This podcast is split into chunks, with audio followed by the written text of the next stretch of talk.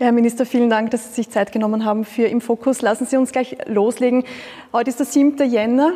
Vor einem Jahr war die Angelobung von Türkis-Grün. Äh, ich kann mich noch erinnern, Sie haben, äh, bevor Sie angelobt wurden oder bevor Sie sich überhaupt entschieden haben, dass Sie noch einmal äh, als Bildungsminister zur Verfügung stehen, gehadert haben. Ähm, jetzt im Nachhinein gesehen, ein Jahr Pandemie oder knapp ein Jahr Pandemie, bereuen Sie es, dass Sie jetzt noch einmal Bildungsminister sind?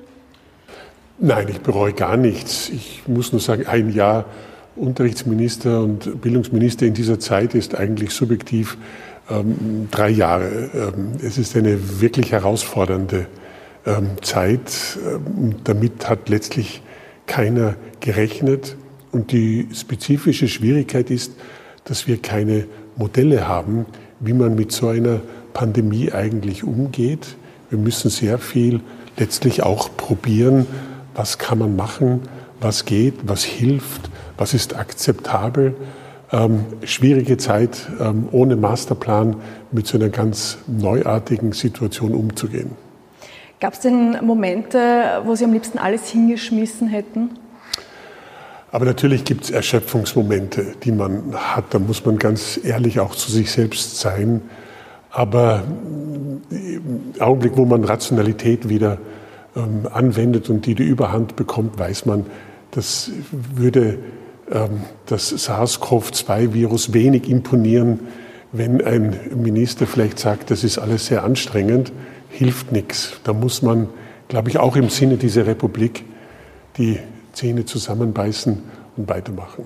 Der Grund, warum ich äh, danach frage, ist natürlich der, dass es keinen Ort in, in Österreich gibt, wo es so einen Kampf gegeben hat, im Kampf ums Gassenzimmer, um, die, um das Offenhalten der, der Schulen. Ähm, wenn Sie jetzt so, so, zurückdenken, gab es denn irgendwelche Fehler, ähm, wo Sie sagen, okay, das, das würden wir jetzt so nicht noch einmal machen?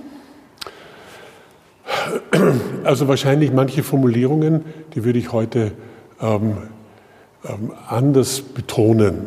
Zum Beispiel?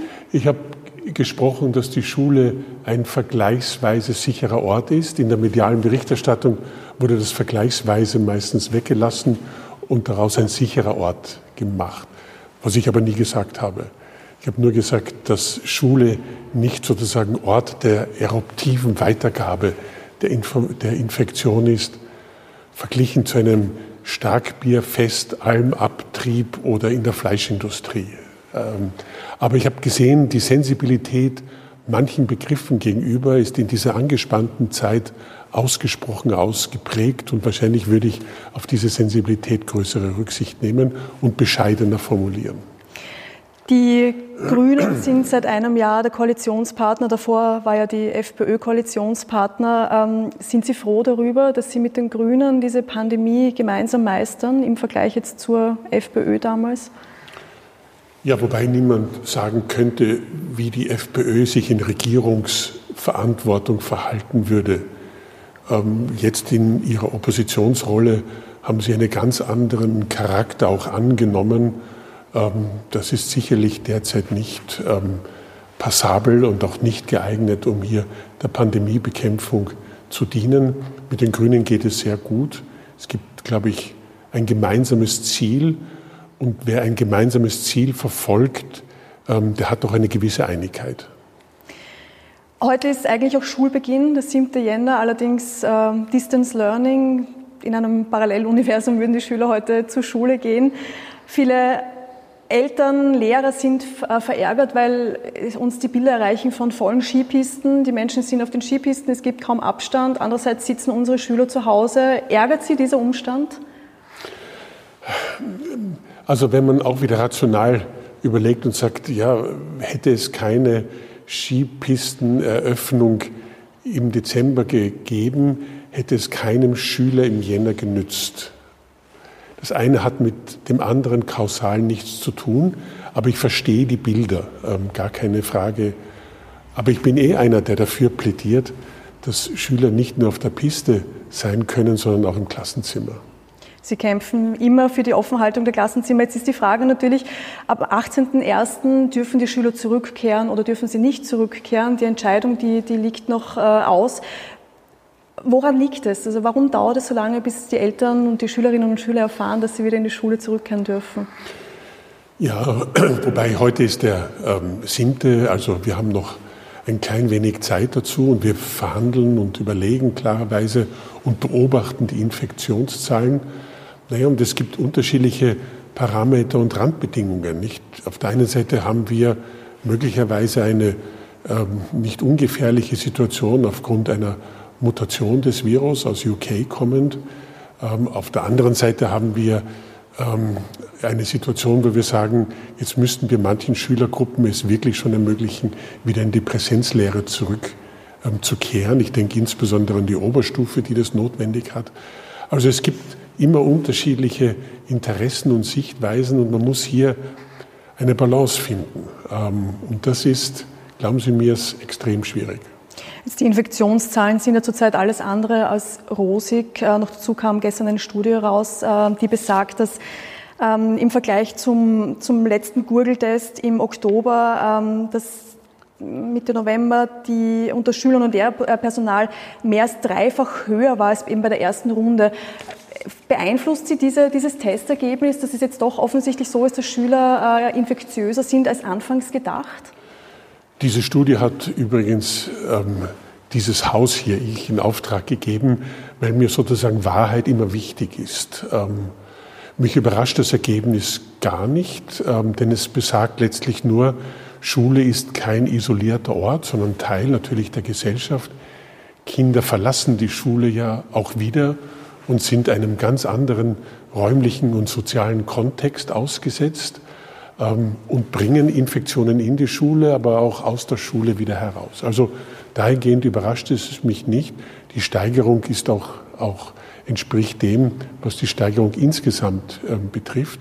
Und wenn man noch genauer hinschaut, dann gibt es ja mit der gleichzeitig stattfindenden, stattgefundenen Prävalenzstudie von Statistik Austria Gott sei Dank einen Unterschied, nämlich die Prävalenz, also das wahre Ausmaß der Infektion in der Gesamtbevölkerung, ist höher als jenes der Schüler und Schülerinnen.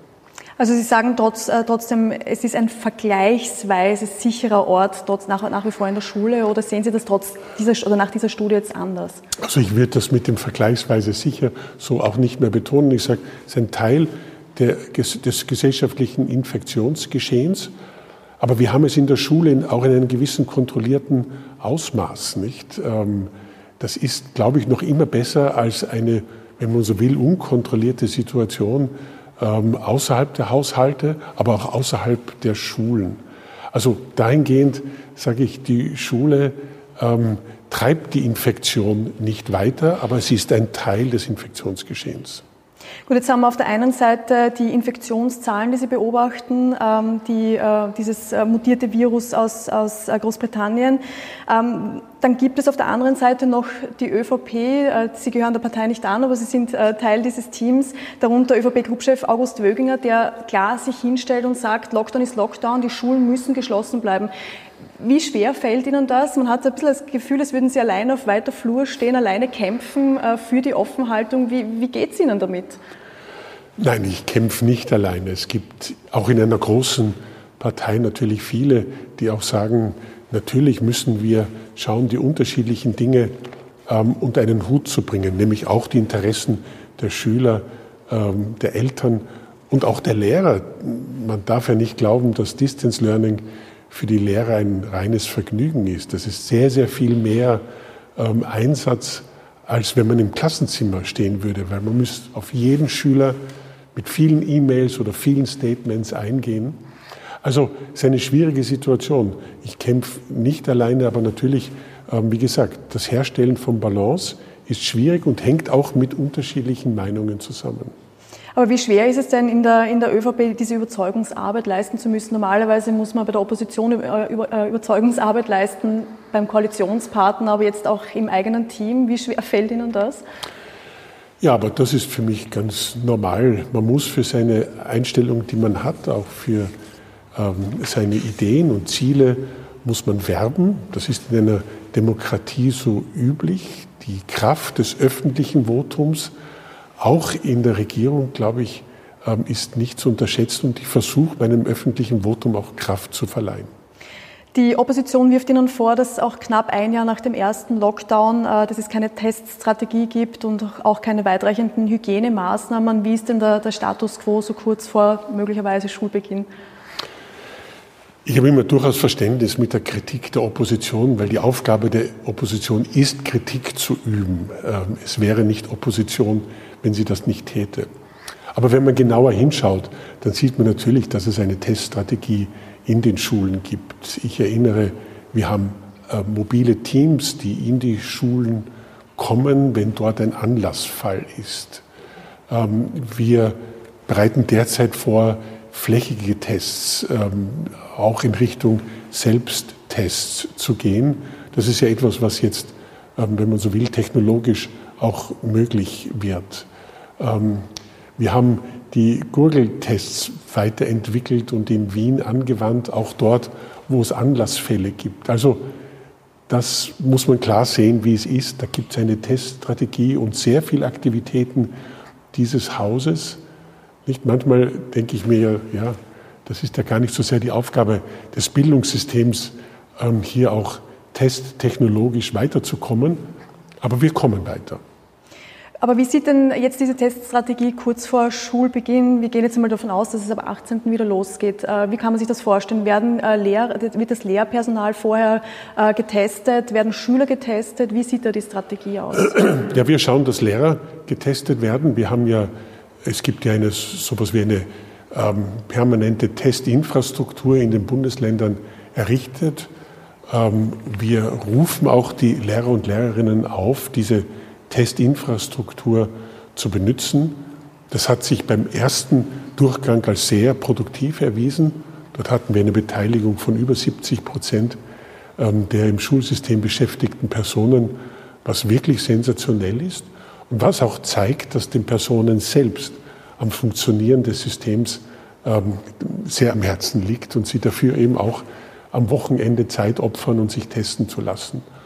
Und daneben arbeiten wir an einem System, wo auch Schüler ähm, niederschwellig und dezentral getestet werden können. Wobei ich gleich eins dazu sage, weil ich weiß, es gibt viele besorgte Eltern. Ähm, Schüler und Schülerinnen unter 14 Jahren werden nicht getestet, wenn es die Eltern nicht erlauben. Ähm, das ist ganz klar. Ähm, aber wenn es Eltern erlauben, aber auch die älteren Schüler und Schülerinnen, die für sich selbst hier bestimmen können, werden Testmöglichkeiten bekommen. Wie sollen diese Testmöglichkeiten dann stattfinden? Wöchentlich, mehrmals? Naja, von der Zielvorstellung her ist es wöchentlich, ja, auf alle Fälle. Ähm, wir wollen dem Bildungssystem die Sicherheit geben, dass wir auch dann, wenn möglicherweise Mutationen auftauchen, rechtzeitig da sind, um Spreader ähm, zu identifizieren und sozusagen eine Ausbruchssituation zu verhindern. Gilt da dann das Gleiche wie beim letzten Massentest? Wer sich nicht testen lässt, äh, der soll dann die FFP2-Maske tragen oder wird das noch ausgearbeitet? So wie Sie sagen. Also der soll dann auch aus, wenn ich so sagen darf, aus einer Solidarität den anderen gegenüber zu einer ähm, FFP2-Maske greifen. Ähm, das halte ich für sinnvoll. Aber rechtlich gesehen verlassen wir jetzt schon ein bisschen das Bildungsministerium. Das ist ja letztlich eine Frage auch des öffentlichen ähm, Dienstes insgesamt und damit des Dienstrechtes für diesen Bereich. Nur ganz kurz möchte ich, möchte ich das noch einhaken. Sie haben vorhin diesen Selbsttest erwähnt. Äh, ist das der Test, wo vorne in der Nase ähm, getestet wird, also nicht direkt rein, sondern wirklich nur vorne? Oder wie wird das aussehen? Ja, das ist die Richtung. Dieser anterionasale Test, also der vordere Nasenabstrich, ähm, ein wirklich absolut schmerzfreies, ist nicht einmal ein kleines Pieksen, sondern es ist einfach mit einem Wattebausch ähm, fährt man den unteren Nasenbereich ab. Das ist alles, also ähm, so wie Naseputzen vielleicht. Ähm, und das meine ich auch, wenn ich sage niederschwellig. Ähm, sollte jetzt nicht mit großen Hürden belastet sein. Wie kann ich mir das vorstellen? Da bekommt äh, jede Schule ein äh, gewisses Testpaket und die können dann selber äh, testen oder kommt da noch jemand, um dabei zu helfen? Wie, wie wird das geplant sein? Wir sind derzeit in der Organisationsüberlegung und unser Konzept ist noch nicht fertig, aber es geht in diese Richtung, die Sie mit Ihrer Frage angedeutet haben. ähm, in der Schule dezentral mit einer bestimmten Hilfestellung, wenn noch Fragen da sind. Aber das ist ein Test, der sehr einfach von jedem selbst anzuwenden ist. Sie haben vorhin auch schon diesen äh, Google-Test erwähnt, der das Infektionsgeschehen äh, beobachtet. Was bei dem letzten Test rausgekommen ist, ist auch, dass an Brennpunktschulen, äh, also dass eher Corona-Hotspots entstehen. Wie wollen Sie dem entgegenwirken? Ja, das ist ein interessantes Ergebnis. Ähm, und ich habe auch die Studienautoren gebeten, sich ähm, bei den nächsten Runden der Gurgel-Studie damit genauer auseinanderzusetzen und auch vielleicht so etwas wie ein Oversampling zu machen, damit man ein bisschen mehr Zahlen bekommt. Weil im Hintergrund, das sieht man ja dann, wenn man sich einen Bericht durchliest, im Hintergrund hat man vielleicht 40, 42, 45 getestete, positiv getestete Personen. Das ist alles noch keine wirklich breite statistische Grundlage. Also vielleicht muss man sich das genau anschauen. Aber es ist ein wichtiges Phänomen. Ähm, und wenn sich das erhärtet, dann muss man auch überlegen, wie kann man in diesen Brennpunktschulen besser kommunizieren, vielleicht auch ein höheres ähm, Hygienebewusstsein herstellen, ähm, weil das ein Hinweis darauf ist, dass es in manchen Schulen sich mehr verbreitet als in anderen. Es ist jetzt so, dass in den vergangenen zwölf Monaten die Pflichtschüler fast 50 Prozent der Schulzeit daheim in Distance Learning oder im Schichtbetrieb waren. Ähm, Oberstufenschüler hat es noch härter getroffen, ab 15, die waren fast 90 Tage daheim in Distance Learning, 21 Tage davon im Schichtbetrieb. Was glauben Sie, wie sollen denn diese Schülerinnen und Schüler das, was sie verabsäumt haben, je wieder aufholen?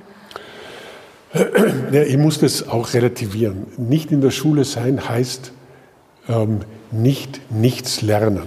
Ähm, ich sehe das schon auch, auch aus meinem Umfeld, was Distance Learning auch bedeutet. Ähm, manche machen das auch ausgesprochen ähm, elegant und effizient, auch mit Videokonferenzen, auch mit, mit Videos, wo man, weiß nicht, die erste Ableitung erklären kann und dann weiter darüber spricht.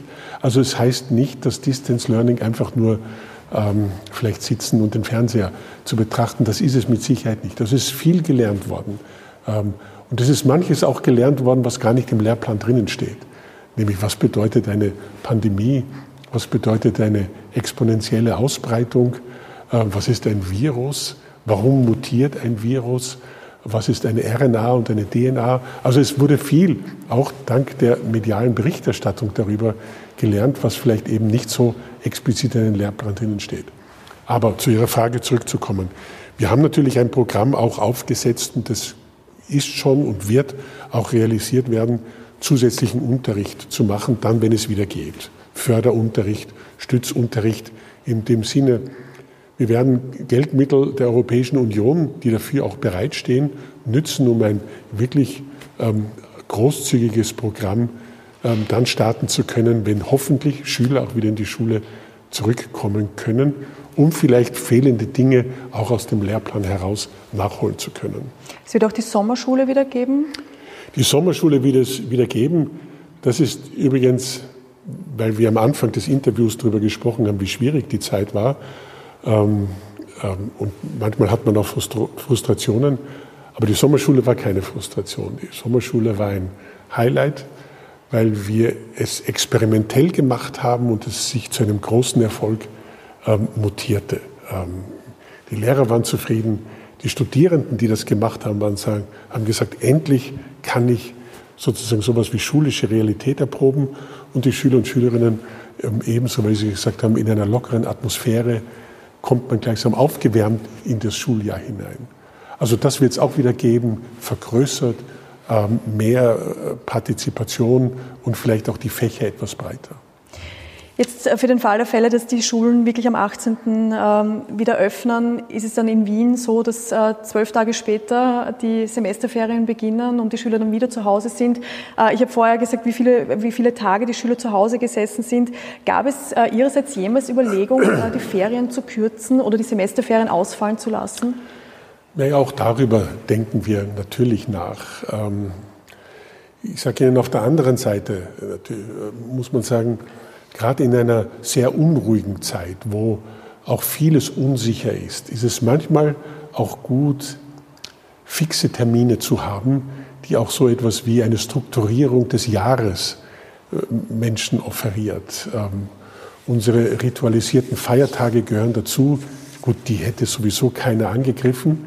Aber natürlich gehören auch Semesterferien, Sommerferien zu den Fixpunkten eines Jahres, auf die sich Eltern und Schüler und Lehrer einstellen. Und ich glaube, man muss ein klein wenig vorsichtig sein, bei all den notwendigen Veränderungen, die wir durchführen, ähm, die Veränderungen sollen mit Maß und Ziel durchgeführt werden. Also dahingehend bin ich hier konservativ in dem Punkt. Was man sehr oft hört von äh, Schülern und von Eltern ist äh, der Druck, der große Druck, der jetzt auf, auf den Schülern lastet, äh, weil eben keine Zeit in der Schule ist. Äh, sie können maximal eine, äh, eine Schularbeit schreiben. Manche haben einen Fünfer drauf, können das durch Mitarbeit irgendwie wieder, wieder wettmachen. Das Problem ist Mitarbeit, Distance Learning ja, aber man kann trotzdem ja nicht beweisen, irgendwie von, von Angesicht zu Angesicht. Äh, sehen Sie da auch Defizite? Ich sehe Schwierigkeiten. Ähm, deswegen ist auch mein Appell, ähm, in der Situation nicht päpstlicher zu sein als der Papst. Also wirklich mit Milde in die Sache heran, an, mit Milde an die Sache heranzugehen, im Zweifel die bessere Note zu geben und auch den ernsthaften Willen von Schülern und Schülerinnen ähm, mit der Situation sich auseinanderzusetzen, das Beste daraus zu machen, mit dem ernsthaften Willen dazu auch etwas zu lernen. Ähm, das sollte schon ein Indiz dafür sein, ähm, dass es hier zu einer, wenn man so will, besseren Note kommt. Also in der Situation, milde ist angesagt. Was man immer wieder hört, ist die Generation Corona. Wir haben es vorher schon, schon äh, angesprochen. Ähm, viele haben Angst, dass das spätere Berufsleben für die Schüler, die jetzt eben äh, so viel verabsäumt haben, äh, schwierig wird. Was ist da Ihre Einschätzung? Wird es diese Generation Corona geben, die es am Arbeitsmarkt schwer haben wird? Also das sage ich definitiv nein. Man soll nicht jetzt ähm, die Dinge noch stärker eskalieren lassen, als sie sowieso sind. Ähm, das ist eine, eine, ähm, ein Einschnitt, diese Pandemie, die jetzt fast schon zwölf Monate dauert. Aber dazwischen hat es auch Phasen der Normalität gegeben, einigermaßen normale Phasen. Ähm, und Lernprozesse sind so dynamische Prozesse. Das kann man auch wieder aufholen. Ähm, und die Vergesslichkeit in der Gesellschaft ist auch eine große. Wer erinnert sich heute noch an die erste Erdölkrise 1973, auch mit den ökonomischen Problemen nachher? Vieles ist vergessen worden, das ist auch ganz gut so. Dass die Pandemie endlich zu Ende geht, äh, das hängt von der Impfung ab. Ähm, der Dachverband der Elternvereine an öffentlichen Schulen fordert eine Impfpflicht für Lehrer. Wie sehen Sie das? Nein, es gibt keine Impfpflicht. Ähm, es gibt eine starke Motivation und auch einen Aufruf, aber auch eine Bereitschaft, ähm, sich impfen zu lassen. Das weiß ich. Ähm, und das ist auch gut so, denn das Impfen ist letztlich, wird letztlich das Problem der Pandemie lösen können. Sehr viel mehr als alle anderen Maßnahmen, Lockdowns, Schulschließungen, Öffnungen Nein, nein, das bringt es langfristig nicht. Die Impfung wird hier der sogenannte Game Changer sein. Das heißt, äh, in anderen Berufsgruppen ist ja eine, eine Anstellung nur durch Impfung denkbar, wie, wie äh, beispielsweise im Gesundheitsbereich, zumindest wird das angedacht. Äh, das heißt, das gilt dann für Lehrer nicht, also dass bei einer Neuanstellung den Impfpass vorweisen müssen, um zu zeigen, ich bin geimpft und jetzt darf ich da arbeiten. Ja, da muss ich abermals auf das Dienstrecht verweisen. Das ist dann eine Sache wie gesagt, auch, auch ähm, des Bundesministeriums für den öffentlichen Dienst, ob man das als eine Anstellungsbedingung ähm, definiert. Ähm, wir haben aber derzeit, glaube ich, keine medizinischen Anstellungsbedingungen in anderen Bereichen. Aber das ist eine Sache, die, wie gesagt, eine rechtliche Frage ist. Ich glaube, dass es mit einer starken Motivation ausreichend ist. Sie sind ja auch Forschungsminister. Schauen wir uns ganz kurz die Impfstrategien in Österreich an, äh, mit Blick nach Israel, wo es ja doch relativ äh, schnell und flott äh, vorangeht. Wir hinken da ziemlich hinterher. Was ist da Ihre Einschätzung? Woran liegt das? Ja, es ist ein interessanter Prozess. Gut, Israel hat sehr viel mehr bezahlt, auch für die Impfdosen, hat sich auf dem Weltmarkt ähm, umgesehen und gleichsam auf die richtige Firma gesetzt. Ähm, die Europäische Union hat eine sehr vernünftige Strategie betrieben indem sie jetzt sechs unterschiedliche Impfstoffe in großen Mengen angekauft hat.